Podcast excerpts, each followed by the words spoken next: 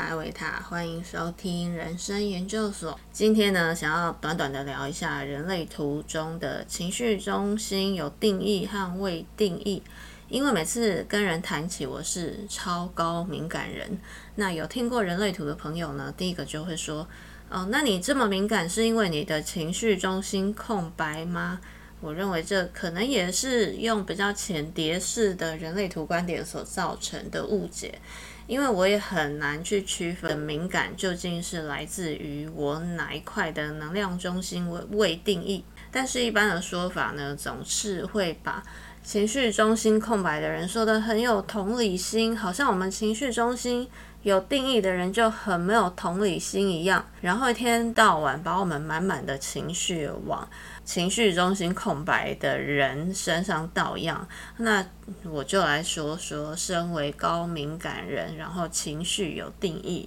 的困扰。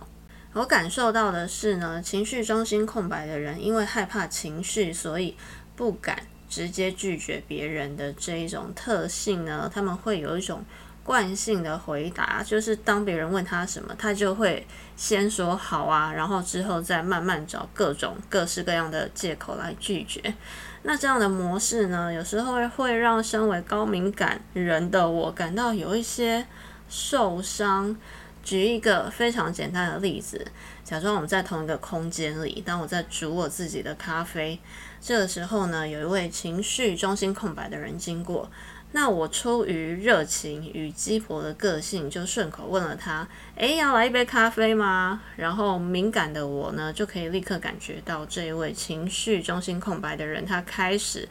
他可能先说好啊，然后呢，他就开始要想各式各样的借口，好像很怕辜负了我的热情，然后接着就说很多理由跟借口来驳回刚刚敷衍的那个好啊，像是啊，不过我胃不好，可能不能喝咖啡，或是其他一些听起来合理，但其实你是可以直接跟我说不用谢谢。那意志力未定义的我就会开始检讨自己，说天哪，我只是。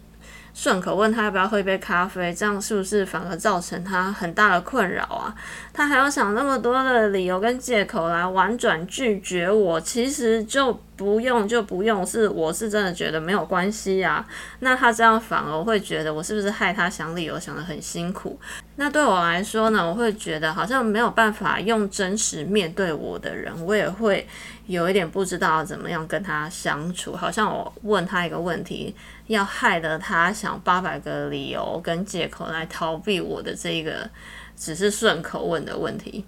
所以我在想，虽然明明知道对方的情绪中心是空白的，他可能也是不得已，就是会有这样的行为模式，但我还是会因为这样呢，就是对习惯用借口啊逃避真实感受的人，我会觉得跟他们之间有一种难以跨越的距离。久而久之，我就会想着，诶，如果我只是简单的问一个要不要喝咖啡，这样都会造成对方困扰的话，那我是不是就对这样子的人，我就干脆把我的热情收起来，我不要造成他的困扰好了。但如果我没有办法用我真实的热情，用我真实的个性去面对一个人的话，久而久之，我也会不知道怎么样跟这样子的人相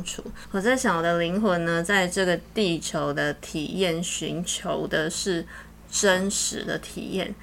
很多人就会认为说，真实到底有什么好？真实呢，总是很残酷。活在梦中不是更好吗？但我想，我的灵魂呢，就是不满足，只是活在想象的世界里。如果我身为人类，在地球，我有着很多的梦想，我就希望用我人类的身份，在地球去看看，我能够实践我的梦想到什么程度。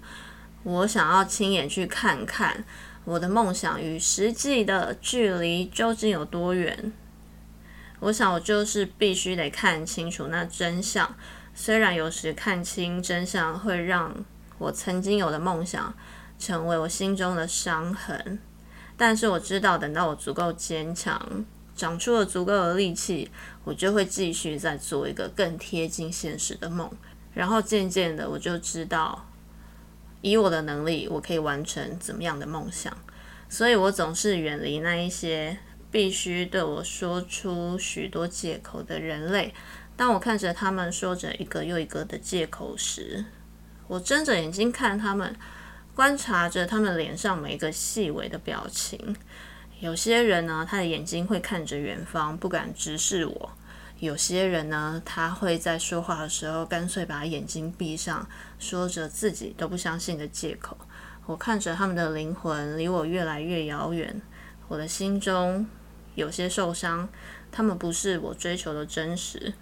我想要在这个地球上相遇的是真实的，愿意面对真实自己的灵魂。真实有时候很痛。但是那痛，我现在正细细品尝着。今天的人生研究所就跟你分享到这里，祝福大家平安。